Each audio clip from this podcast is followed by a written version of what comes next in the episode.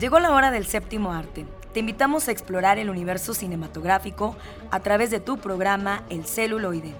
Entérate de festivales, talleres, música de todos los tiempos, ciclos, grandes leyendas, cartelera, adaptaciones, historias, entrevistas, recomendaciones, el eco de las ciencias y mucho más. Arrancamos.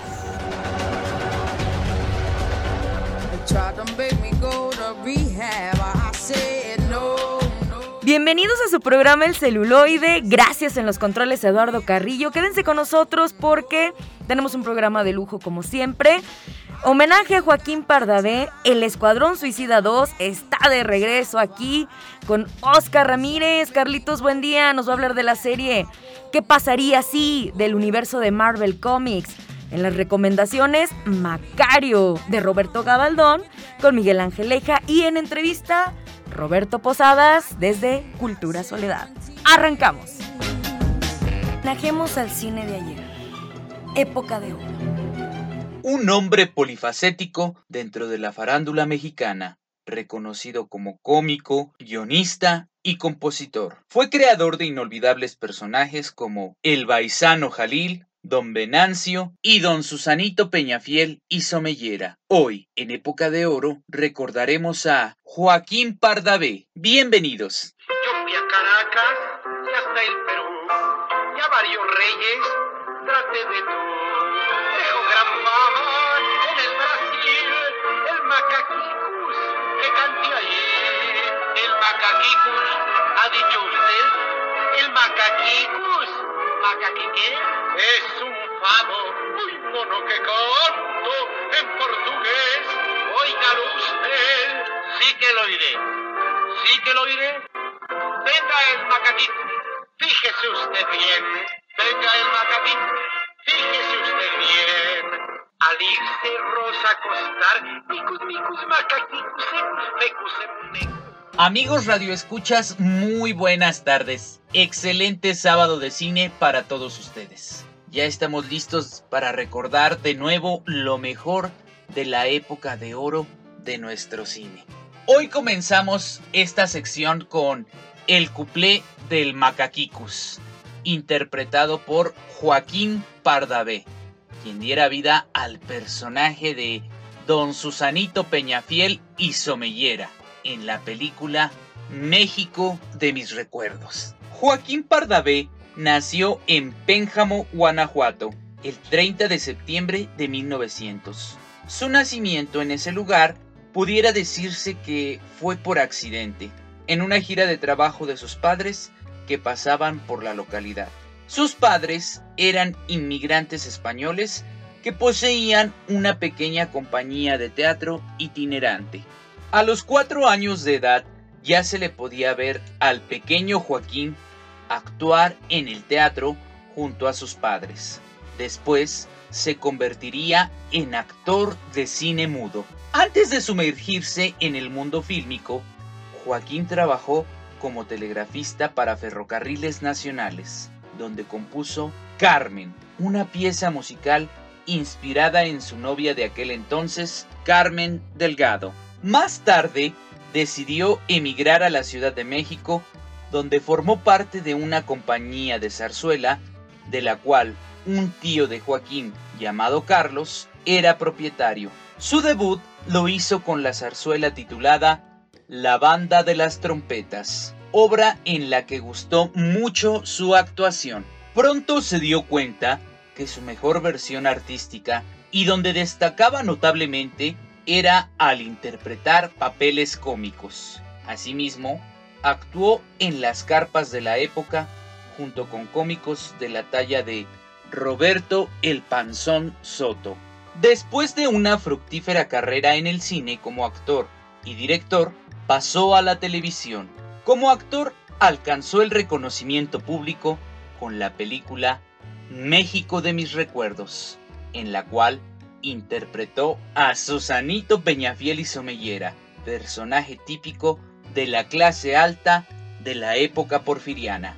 Como director, realizó varias películas que hoy son íconos del cine mexicano, como El Baisano Jalil, Los hijos de don Venancio, Una gallega en México, entre otras muchas. En la televisión se le vio actuando como el payaso Cascabel en 1954. Las canciones que compuso fueron muchas, como La Panchita, La Ventanita Morada, Varita de Nardo, Negra Consentida o Bésame en la Boca. Sus composiciones abarcaron muchos géneros como el bolero, el guapango, la guaracha, el tango, el danzón, la canción ranchera y muchas otras más. La mayor parte de las composiciones que realizó fueron para obras de teatro, de revista, por lo que no llegaron a registrarse como de su autoría y se perdieron con el tiempo, pero sus canciones más conocidas fueron grabadas en discos gracias a la amistad que tenía con cantantes como Juan Arbizu y el apoyo de personas como Guti Cárdenas. Cabe destacar que Joaquín escribió la letra de sus canciones empleando diminutivos. Esto para dar una gran ternura a cada una de sus frases. A pesar de su origen español, Joaquín siempre se sintió orgulloso de ser mexicano de nacimiento interesándose por la historia nacional y convirtiéndose en especial en ferviente admirador de don Miguel Hidalgo. Incluso, tiempo antes de su muerte, estuvo muy relacionado con el proyecto de la construcción del actual y colosal monumento a Miguel Hidalgo y Costilla, padre de la patria, en lo que fuese su cuna, la hacienda de Corralejo en Pénjamo, obra que el actor no pudo alcanzar a ver. Por desgracia, la vida terrenal de este gran cómico llegó a su fin el 20 de julio de 1955 en la plenitud de su carrera y con tan solo 54 años de edad. Al tiempo de su fallecimiento se encontraba rodando dos películas. Cuando el cuerpo de Joaquín fue velado, la comunidad artística y el pueblo de México acudieron a darle el último adiós pero la capilla donde se resguardaban sus restos no fue suficiente para contener la multitud de gente que se remolinaba para rendirle homenaje. Es ahí, en su último adiós, cuando comenzó la leyenda de su muerte. El cómico sufría ataques de catalepsia. Se dice que en lugar de un derrame cerebral, en realidad había sufrido uno de sus ataques. Al momento de su supuesto deceso, su médico de cabecera no pudo atenderlo y cuando otro lo revisó sin conocer su historial clínico, simplemente determinó que estaba muerto. Después de su entierro, se dice que los familiares de don Joaquín se dieron cuenta que el testamento había sido enterrado junto con su cuerpo, pues el traje que le habían puesto llevaba en uno de sus bolsillos el ansiado documento, por lo que procedieron a exhumarlo. Otras versiones más folclóricas dicen que en realidad era un billete de lotería y que este había sido premiado, pero que se encontraba también en el saco de la ropa mortuoria del actor pero cuando se retiró la tapa del ataúd, todos se quedaron aterrorizados, pues el cuerpo de Joaquín se encontraba boca abajo y el féretro estaba lleno de sangre. Si esto es verdad o no, todo quedará por siempre en una leyenda. Hoy en día, la placa de la tumba donde reposan los restos del actor y su esposa sigue ahí en el Panteón Jardín de la Ciudad de México, donde se puede leer lo siguiente juntos como siempre. Yo soy Alex Jara. Continúen con nosotros en el celuloide a través de la señal de Radio Universidad.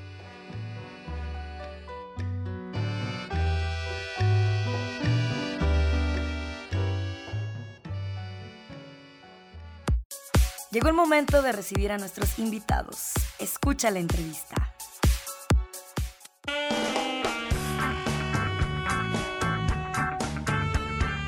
Seguimos aquí en nuestro programa El Celuloide y tenemos un invitado de lujo, compañero de radio de hace muchos años aquí en Radio Universidad.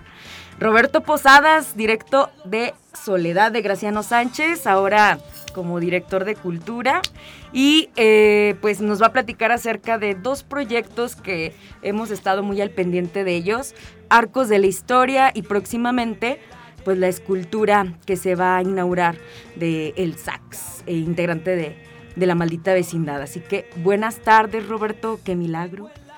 Buenas tardes, buenas tardes a todos los radioescuchas. Pati, muchas gracias por la invitación. Qué bueno que me dan la oportunidad de regresar aquí a Radio Universidad después de mucho tiempo, de ver buenos amigos como Lalo Carrillo, como a ti.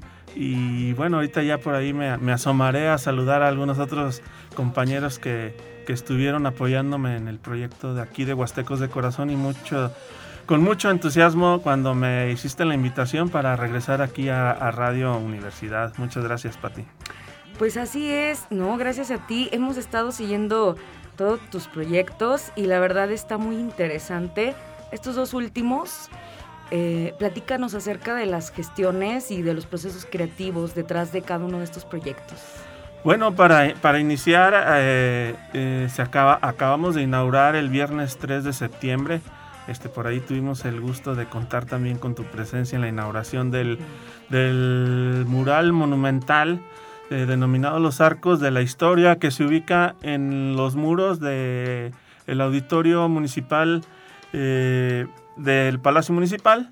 Está ahí este mural monumental que cubre un poquito más de 90 metros cuadrados de, de pintura eh, fue creado por eh, el artista plástico que reside en Soledad de Graciano Sánchez, Herbie García García, que también, pues cabe mencionar, es, este, egresado de la Facultad del Hábitat de aquí de la Universidad Autónoma de San Luis Potosí. Entonces fue inaugurado el viernes 3 eh, de septiembre. Estuvimos por ahí con el alcalde José Gerardo Zapata Rosales en la, inauguración y con invitados especiales porque bueno, te comento que este mural es una cronología gráfica de la historia de Soledad de Graciano Sánchez desde sus asentamientos eh, indígenas, desde los primeros pobladores en los territorios que hoy ocupa Soledad de Graciano Sánchez, como los huachichiles, los chichimecas, eh, pasando por la época colonial, en donde Soledad de Graciano Sánchez, pues bueno, era la, la Villa de la Soledad y de Soledad de los Ranchos, eh, un punto muy estratégico entre Cerro de San Pedro y Soledad de Graciano Sánchez. Entonces, eh, desde esa época, eh, la época de los tumultos que se dieron también aquí en San Luis Potosí, en Soledad y algunos otros municipios del estado cercanos a la capital del estado, y que derivó a la llegada de José de Galvez a pacificar esos tumultos y a organizar eh, la conformación ya de la, de la Villa de la Soledad, ¿no? En, en, cuanto a su estructura eh, como, pues no como una ciudad, sí como una población ya, ya más ordenada en cuanto a la delimitación de los, de los terrenos de cada propietario, que ese era el problema en aquel tiempo.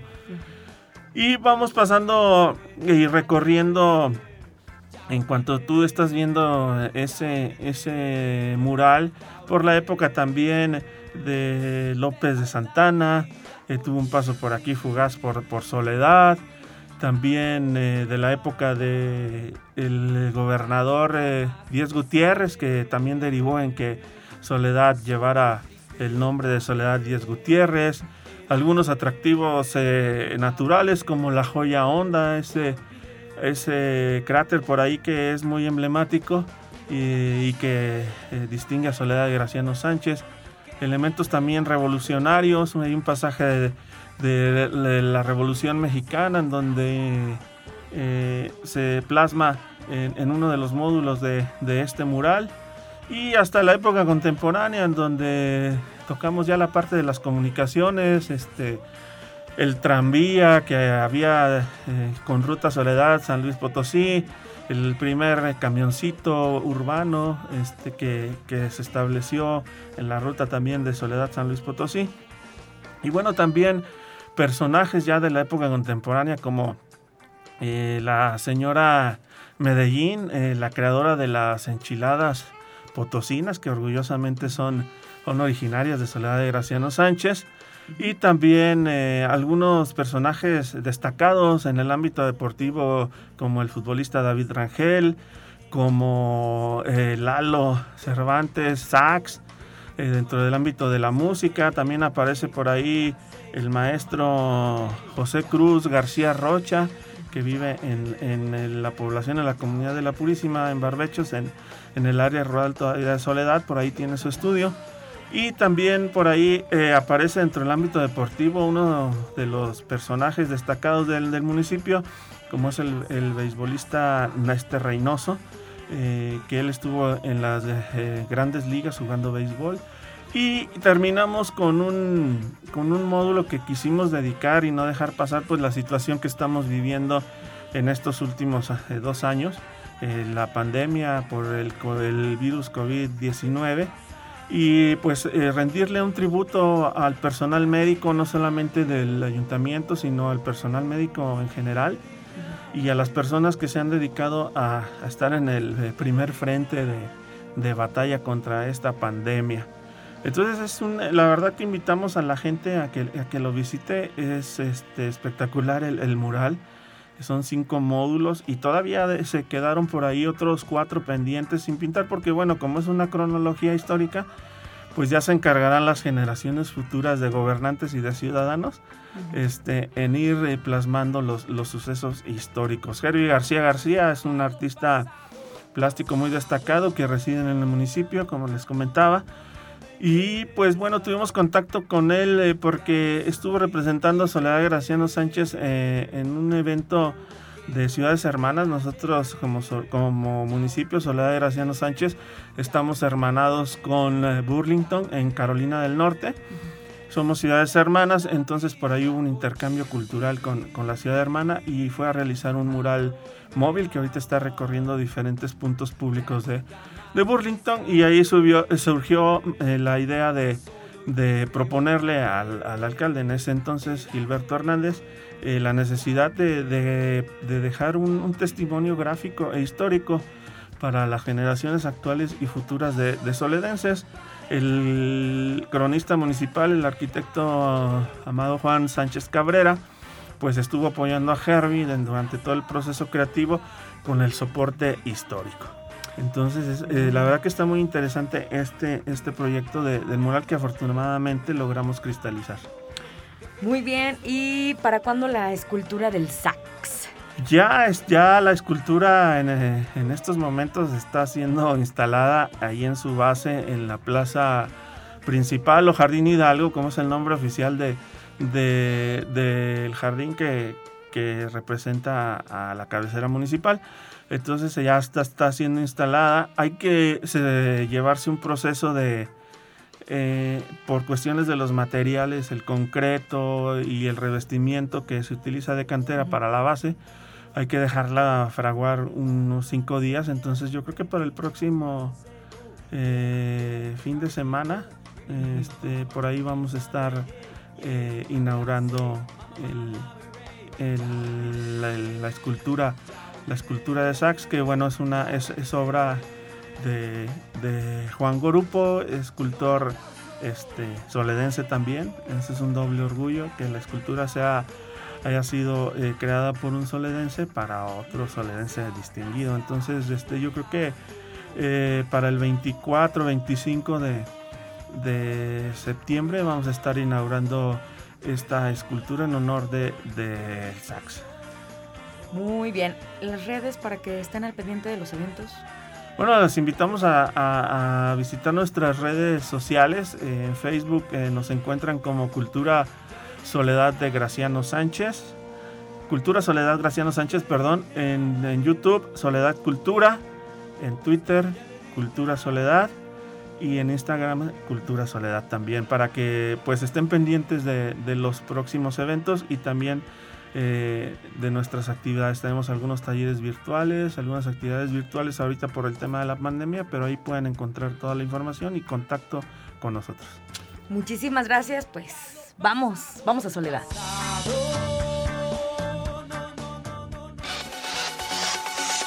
Y llegó el momento de las recomendaciones. ¿Qué hacer en este fin de semana?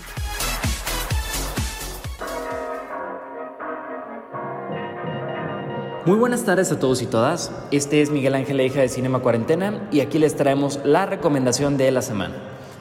Como estamos acostumbrados a hacerlo durante cada semana, nos encontramos participando en el reto Cinema Cuarentena, el cual consta de una lista de 52 categorías, una para cada semana del año, y así iremos recomendando diferentes directores, países, años en específico, décadas, movimientos fílmicos, etcétera, para que las recomendaciones no se acaben nunca.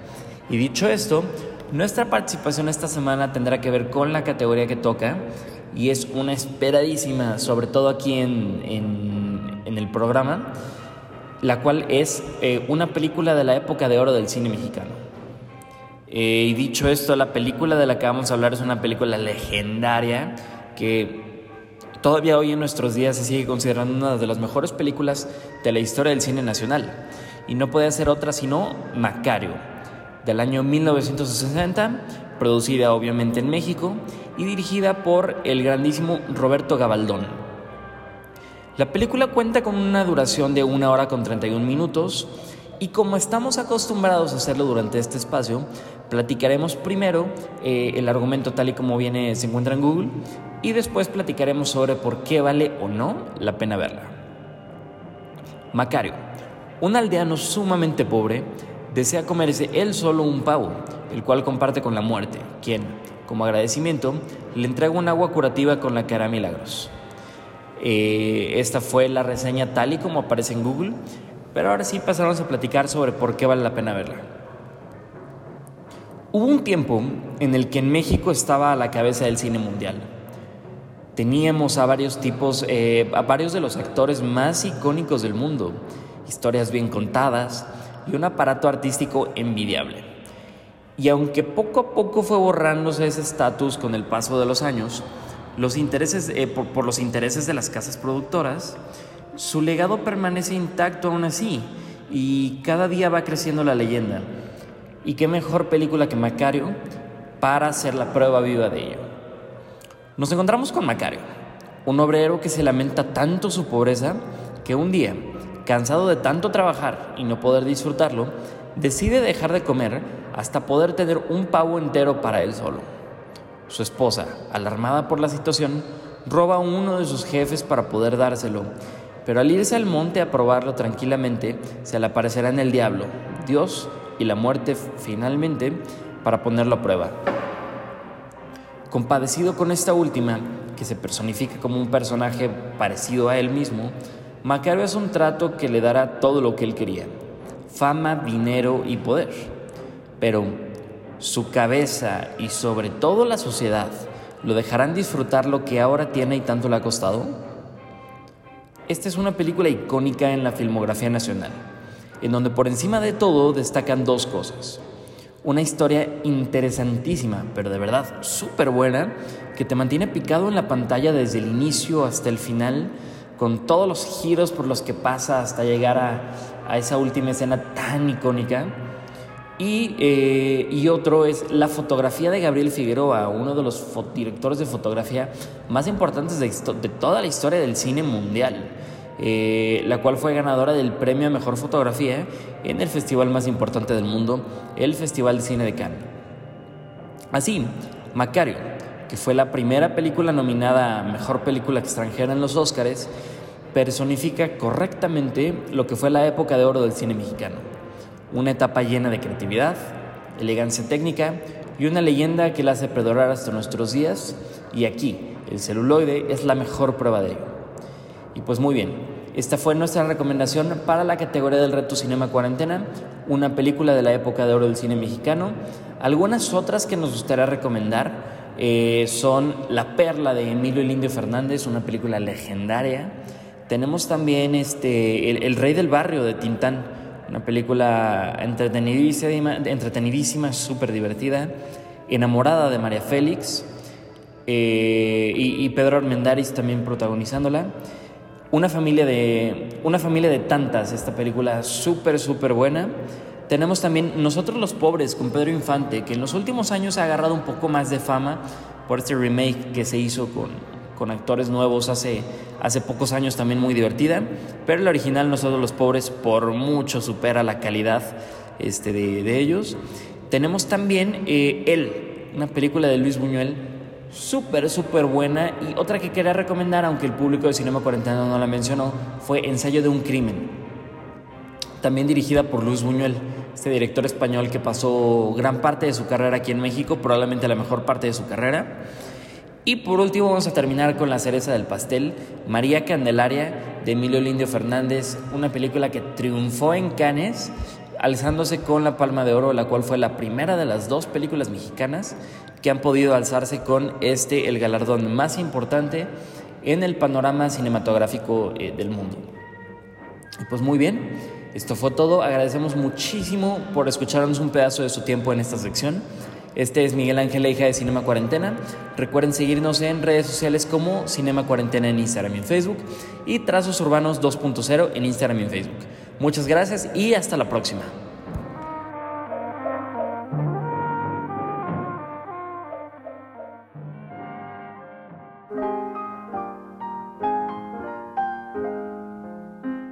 Bienvenidos a la sección de ficción, cómics y otras rolas donde ahondaremos en elementos de la cultura nerd.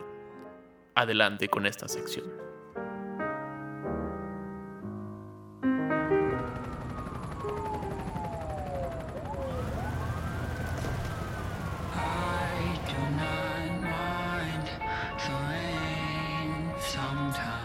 Hola a todos, bienvenidos al lado ñoño del celuloide. Me acompaña Carlos Buendía, Lalo Carrillo en los controles. Yo soy Oscar Ramírez y hoy queremos compartir contigo una segunda entrega de esta primera del Escuadrón Suicida que nos da esta solución a por qué, las, por qué la gente cree que las segundas partes son malas. es realmente una especie de segunda parte que al mismo tiempo puede funcionar como remake, pero tampoco tan remake porque dejaron algunas.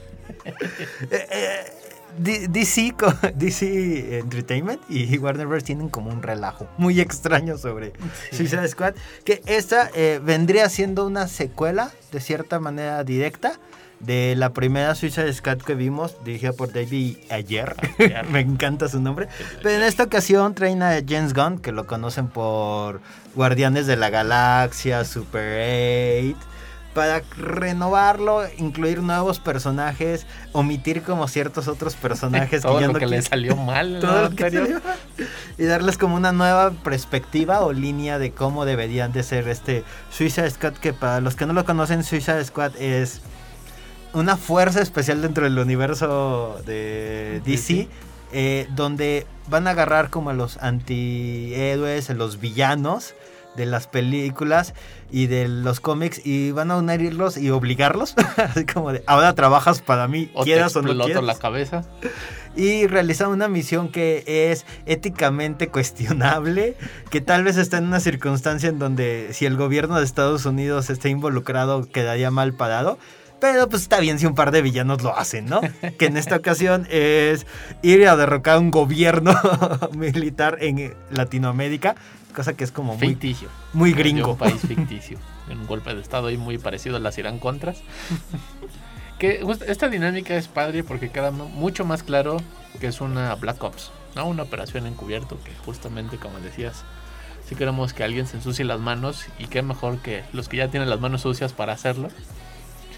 Y se vuelve muy peculiar esta dinámica como muy de sketches, muy de momentos que se van entrelazando con formas muy horribles y feas. Pero todos los personajes creo que embonan mucho mejor que el anterior.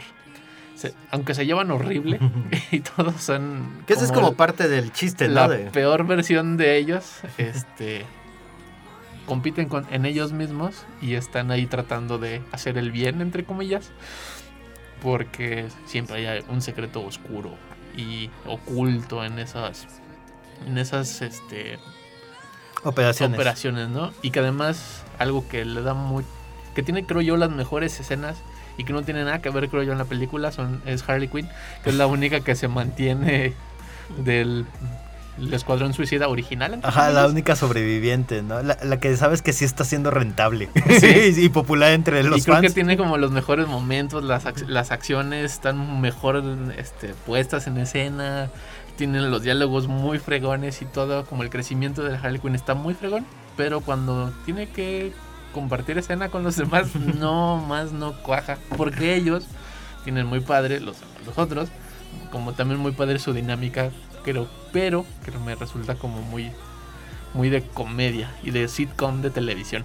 Sí, porque creo que aquí como que James Gunn lo que logra es que justamente normalmente el Suicide Squad siempre está hecho como no de los grandes villanos, no como Joker o Darkseid Claro. o algo así, sino como de los categoría media baja.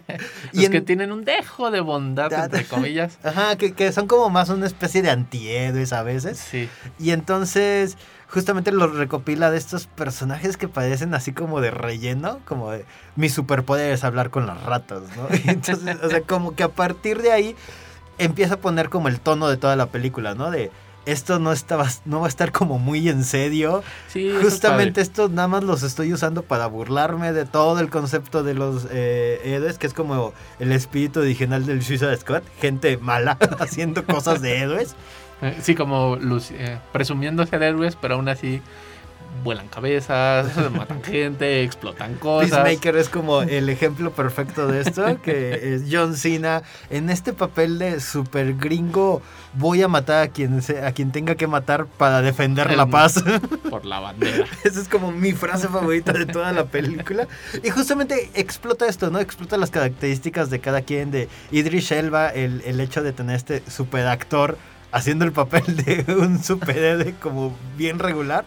Entonces como de los pone en estas situaciones en donde pueden sacar lo peor de ellos y empezar a juguetear con eso. Sí, porque además se están tirando carro constantemente. Tienen estas como apuestas a ver quién mata más gente. O con el mejor estilo matan mejor gente. Creo que es una secuencia que me gustó mucho al inicio de la película.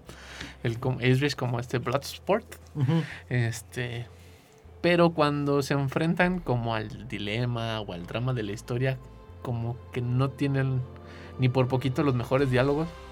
Antes tenían como muchas este, escenas de acción muy graciosas, con comentarios y chistes ofensivos a todo lo que da. Y luego cuando se pone como seria la película, como que no macha con todo lo que son los personajes, ¿no? Por ejemplo, el, el Rey Tiburón, que es este. Sylvester Stallone, que es un personaje muy tonto y cuando tiene que actuar sigue siendo tonto, pero cuando se vuelve serio y quiere reflexionar sobre la vida, nomás no encaja en ningún lado. Sí, justamente es esa como última media hora en donde todos los personajes pues tienen ya este momento, ¿no? En donde tienen que luchar por la paz o por, por el bien común y contra un Patricio Patricio. Estrella enorme. Me, me recordaste Pokémon de... Ah, Star Q. Ajá, y, y es cuando te recuerdas así como que a mitad de película de, ah, sí, cierto, ellos eran los buenos. Sí. Aquí tiene que haber algo que es como de, ay, ¿te acuerdas que hace 40 minutos te mencionamos que tiene una hija? Pues mira, ahora sí es importante y es un buen padre. Que así hija como no. de, como que se nota que eso es lo último que le importó al- a la hora de escribir el Sí. guion, como de, ay, mételo de relleno ahí, ¿no? Para convencernos. Sí, tiene una mezcla muy rara. Digo, la, creo la parte cómica y esta burda y burlarse como de lo heroico se me hace muy padre en la película. Me- la disfruté mucho más que la anterior. Creo que está mucho más planeado, pero cuando se acuerdan como de por qué están haciendo las cosas, ya no queda como del todo claro. El, los villanos son horribles clichés espantosos que no son graciosos, pero entre ellos, con que la relación entre ellos es muy, muy, muy padre y van dejando de fuera al gobierno, van dejando de fuera la misión. Hay ahí como un mensaje como de la libertad que queda muy raro y oscuro y no queda por ningún lado. Traiciones que las padres son entre ellos, ¿no? Cuando traicionan a los gobiernos. y que todo resulta, el spoiler era así como un malvado plan del mismo gobierno y es como... ay, eso fue tu giro dramático e inesperado. Ajá, creo que, creo que por ejemplo, en comparación con, con la primera Suicide Squad se nota que aquí sí se están divirtiendo, que no se lo están tomando tan en serio. Y por ejemplo, que cuando hablamos de Harley Quinn, la serie animada que ahorita está también en, en HBO Max, se nota ahí, por ejemplo, cómo construyen sus personajes, porque Harley Quinn y, y los demás personajes crecen a partir de su propio egoísmo. Sí, Y, y- y- y- y nunca traicionan a este personaje que termina haciendo cosas heroicas, sí, pero sí, no a dejan de partir de, un ellos, ¿no? crecimiento y nunca dejas de... En cambio acá se vuelven otras personas, ¿no? Sí, justamente eso es lo que no me acabó como de machar. Y que muchas como de la forma en la que los presentan me recordó mucho a la serie animada de Harley Quinn. Y cuando veo a Harley Quinn digo, claro, ahí tiene como mucha lógica. Está dentro como de un gran universo donde el personaje sigue creciendo, Birds of Prey, se acaba de este de, de deshacer del Joker de una manera y está haciendo lo que ella decide que es correcto y a la mejor manera y se está divirtiendo un chorro, que es lo más divertido creo yo de la película. Sí. Que ella está como en otra película, porque cuando se encuentra los siguientes cuadernos suicidas es como de, ay, me venían a rescatar. Si quieren me vuelvo a meter y me encierro y me rescatan porque se ven muy monos todos ustedes. Creo, creo que eso es como que lo logran solucionar como bien de que ella encaje en este grupo. Porque como dices, es un personaje muy difícil de seguir porque su historia está en varias películas Sí. repartidas y cada una de esas películas tiene otra intención. No es como, digamos, una saga que sí va en crecimiento y que se- sí se ha ido como este proceso creativo. En realidad es como de, ay, alguien le agrega tal cosita, alguien le quita tal cosita y ahora es como de, este personaje que ha crecido fuera de pantalla, casi, casi. Sí, es que eso es padre. Aunque en la película el desarrollo del personaje es como pobre, entre comillas. Cuando ves como el panorama completo de ah, la serie animada, la Ciudad 1, Birds of Prey y tal, los cómics y demás, dices, claro, aquí hay un personaje que está muy fregón y es muy divertido porque ya lo vi, ya la entendí. Y se me hace genial que aparezca y creo, en serio creo que tiene las mejores secuencias de montaje de acción.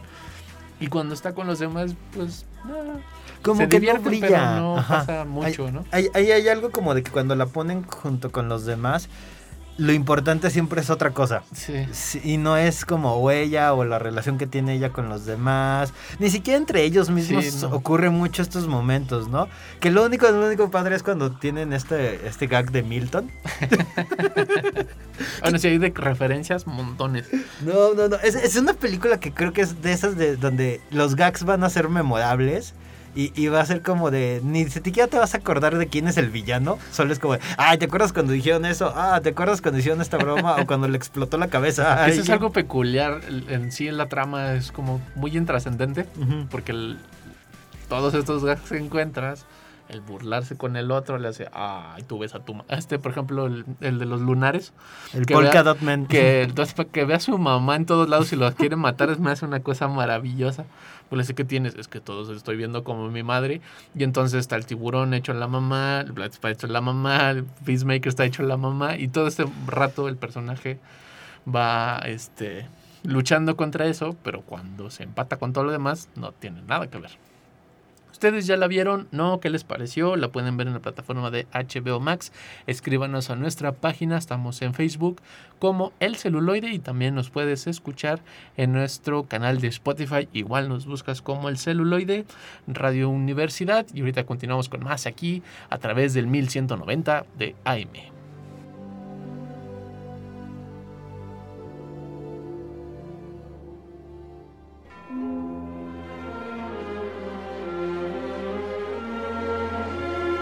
Les voy a hacer una recomendación que no pueden rechazar. Escucha bajo tu propio riesgo.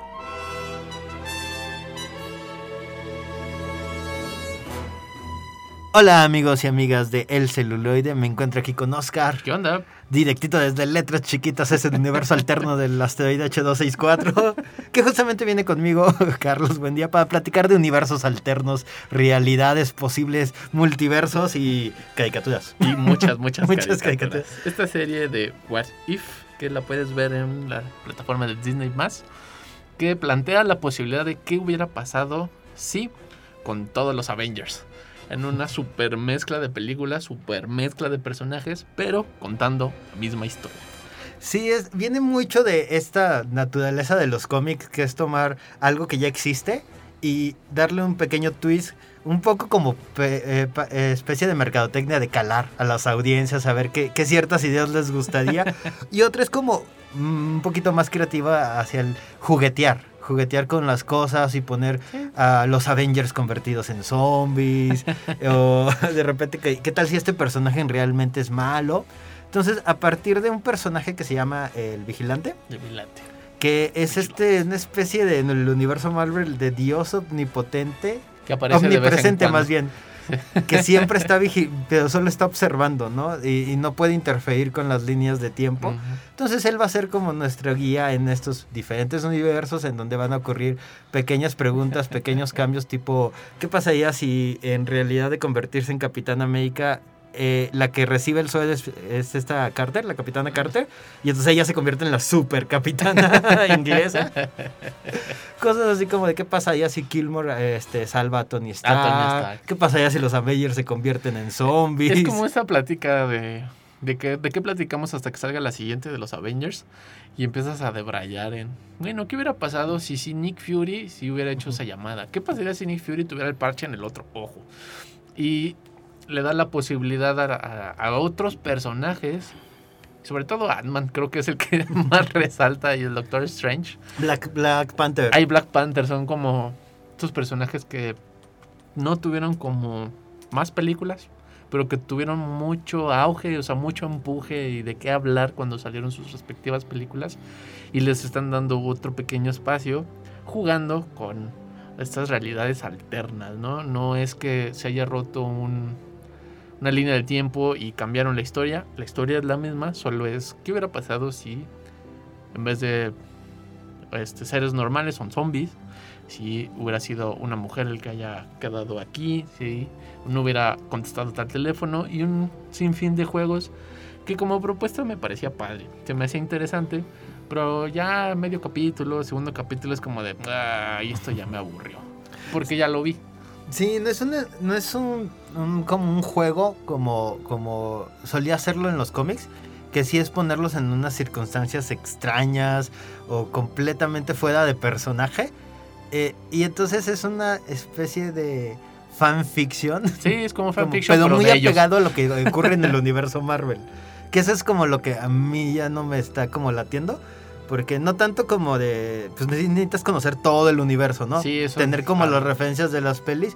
Pero justamente ni utiliza eso para burlarse de ese universo o para jugar con él y transformarlo. Es como, va mucho al plan. Sí, o sea, como de la historia del cap- de Capitana Peggy. la capitana Es lo Peggy. mismo que la Capitana América. No Pero cambia nada en, como en el gran historia de la gran Ujú. cronología de Marvel. Va como muy de la mano y entonces es como de... No pareciera que les dieron tantas ganas de jugar. y es una gran idea, ¿no? Como para poder juguetear la idea. Es Sí. como una gran propuesta. Eso es como una alternativa muy padre en las caricaturas. Es una apuesta de las caricaturas que juega y sí se burla de sus propios personajes. Eh, ahorita recuerdo mucho a Phineas y Ferb. De qué hubiera pasado si Candace sí, sí los acusa con sus papás. Y ocurre la película de Phineas y Ferb donde tienen que irse a rescatar porque el verano es aburrido y triste. Aquí no, aquí solo ocurre justamente lo que ya sabemos de la historia, pero con otros personajes en otras situaciones que ni siquiera... Algunas sí son un poco más interesantes, más intensas, pero no va más allá. Y sí, como dicen, ¿no? A mí me molestó porque si lo hubiera hecho... Esto lo hubiera hecho un fanático, o sea, alguien en la, en la internet que decidió hacer sus propias líneas y sus propios personajes me hubiera parecido muy, muy divertido y un gran trabajo. Pero como parte de la misma editorial, o sea, de la misma casa productora, o sea, no...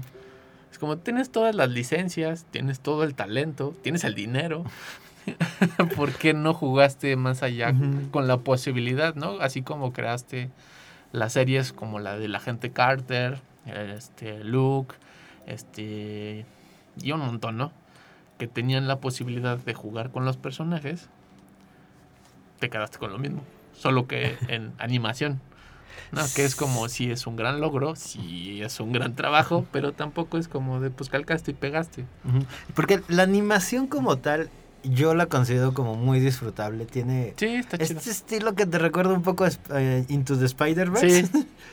Y tiene, a- a- por ejemplo, en el primer episodio que vi, que es el de Peggy Carter, me encantó mucho que es como la animación se ve moderna, pero como que una especie de cómo fluye o cómo, cómo se va moviendo, me recordó mucho a, estos eh, dibujos animados de Disney, como muy, este, muy cercano como a lo cómo se animaba antes, Sí, que de repente era como extraño, y ¿no? mano, Y es sí. como de, ahí van a golpear a alguien y, y- y se ve que es sobrehumano. O sea, que ningún humano se mueve así. Entonces, eso lo encontraba como muy fascinante, ¿no? Que, que van como experimentando un poquito como con ese estilo de animación como para... Esto sigue siendo una caricatura. No importa que hablemos de personas y tengamos Sí. la voz original de eso. Y de repente sí se les va y se, se olvidan de eso, ¿no? Y aparece más como una película común y corriente. Pero de repente que tengan estos como momentos en donde la animación juega como un factor muy interesante en cómo están contando la historia. a mí me encantó, pero eso sí, regresamos a... de, pues las historias no son tan alocadas como uno esperaría de un If oficial. Sí, exactamente. Creo que eso es un gran logro, como dices. Juega mucho con el estilo de animación, con el estilo de montaje, con la creo que todo lo padre de la serie está fuera de en sí la historia de la serie. ¿No? El acompañamiento de la música es una cosa Uh, sí. muy, muy, muy buena que potencia las escenas más innecesarias, pero se ve muy bien. Y sí, este juego que se parece mucho al de Spider to the- Into the Spider-Verse, que es una animación muy compleja, muy, muy dinámica, muy movida. Y aquí es, dinámico y movida la animación, pero no avanza la historia, ¿no? No hay algo que digas, Cosa extraña, ¿no? O sea, los episodios son como de, o sea, de menos de 40 minutos.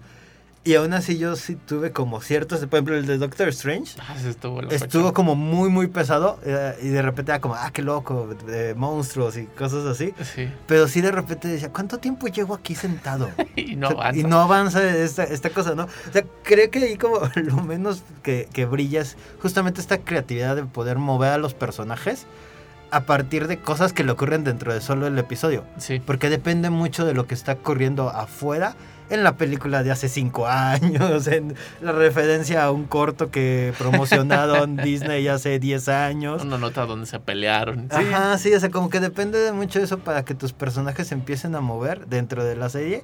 Y, y pues tú como...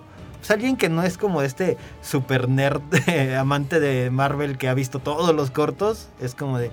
No entiendo por qué se enfocan tanto en esto. sí. Sí, el asunto creo que es una gran desventaja. Que sí debes de estar un poquito arriba de ya del fanático.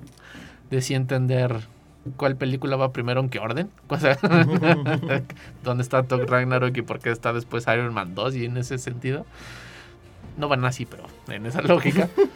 para poder entender cómo esta es, es inmovilidad de la serie, ¿no? Porque sí tienen momentos que son complicados, porque dices, claro, aquí es donde va a atacar Thanos. Pero si no tienes esa referencia, es como de, ah, ahí está parado. Sí, con, con Doctor Strange yo no sabía como en qué parte de la línea del tiempo estaba. Y entonces era como de, esto ocurre antes, esto ocurre después. Ya pasaron como 100 años. ¿Qué, Pero está, como ¿qué es está Doctor pasando? Strange, está ocurriendo en el mismo tiempo y tampoco está ocurriendo porque es Doctor Strange. Todas las opciones son correctas. que creo que la, la única como, como muy rescatable de, de la serie es justamente que recurren a este homenaje a Black Panther, a Chadwick Boseman. Chadwick Boseman. que varios episodios lo utilizan como, como una especie de homenaje póstumo a él y, y de repente Sí. es muy obvio, claro, así como de, "Ah, es que él es el mejor superhéroe de todo Marvel, ¿no? Pero en ciertos momentos se ve como mucho esta ternura y el cariño que, que el equipo de Marvel le tiene a- a este actor o le, o le tuvo en vida y que pues obviamente lo van a poner como de en una gran posición o como con un gran recuerdo. O sea, es un Sí. buen sabor de boca que lo último que sepas de ese personaje Creo que esa es como una gran ventaja de la serie, ¿no? Que justamente es como de, de Marvel para Marvel. O Ujú. sea, es algo que hicieron para ellos, con la gente que se quieren, que se conocen, de los que trabajaron en las películas, trabajaron en los guiones, en los personajes, en la propia historia, en la producción. Y nos juntaron a los demás para ver ese, ese trabajo, ¿no? Pero sí ese homenaje que le hacen a Black Panther como un final de personaje, o sea, como, bueno, o sea, vimos la película, pero Black Panther es todo esto creo que es muy fregón y creo que ocurre lo mismo con Capitana Marvel que le da otra lógica y otro sentido a un personaje que es totalmente importante en, la historia Marvel y no lo fue tanto en las películas. Sí, y, y creo que ahí como que de repente se les va, ¿no? O sea, como de pueden tener como más momentos sobre este. Que al menos la, la serie va como a la mitad. Hemos Sí, visto, todavía le falta. mientras grabamos esto, solo seis episodios han estrenado y planean hacerlo como 10. Ujú. He, he empezado como a leer teorías de, obviamente, la gente de Marvel, los fans. Pero que en esta ocasión sí, sí la voy a sacar porque creo que se me hace muy interesante de cómo el vigilante empieza como poco a poco a, a- a no entrometerse, pero acercarse cada vez más a las historias. Desde que el primer episodio ni lo viste. O sea, nada más te, te presenta la historia Sí, y la ahí. cierra. Y poco a poco empiezas a interactuar con los mismos personajes. Ok. Con esta conversación que tiene con Doctor Strange de haz algo y es como, pues yo solo soy el dios que lo observa, ¿no? Cosas así. Y, y que tal vez eso vaya a terminar en algo que se me haría muy, muy, muy padre. Que justamente como nosotros, ¿no? Hemos ido acercándonos poco a poco a estas historias y que al final él sea partícipe de, de alguna. Sería como una cosa, un detallito muy, muy padre. Yo solo voy a odiar si es como el último episodio para ver si les da dinero para la segunda temporada. Obviamente va a ocurrir eso. O sea, yo ya, Los ya- voy a ya odiar lo mucho. Porque sí son como de las cosas que Marvel sabe que va a sacar dinero. O sea, el hecho de cambiar a Capitán América por una mujer Sí. es como de, ah, eso va a ser, va a ser un clickbait.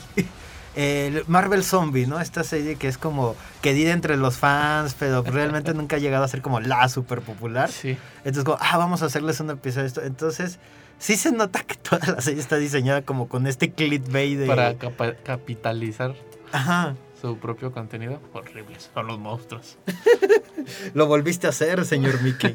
¿Dónde está mi vaso de palomitas con la capitana este, Peggy? Bueno chicos, ya saben, What If es una serie animada que está ocurriendo en este momento en Disney Plus. Y, Y aquí, ya, y- ahora. y aquí y ahora. Y tal vez no. o tal vez sí, depende de qué universo estamos. Pero al menos en este universo pueden seguir escuchando Radio Universidad. Pueden escuchar este y otro, otros de nuestros episodios. Eh, nos encuentran en Spotify como El Celuloide Radio Universidad. Si quieren algún comentar alguna película, hacer una recomendación, críticas también son aceptadas. Nos encuentran en Facebook como El Celuloide. Y síganos escuchando, nos escucharemos la próxima semana con más recomendaciones. Hasta la próxima. Dios. Bye.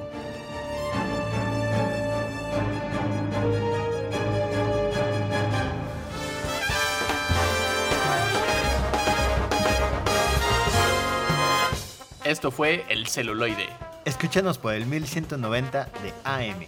Teléfonos en cabinas 826-1348. Síguenos en nuestras redes sociales y YouTube. Nos encuentras como El Celuloide. Dirección de Radio y Televisión de la Universidad Autónoma de San Luis Potosí.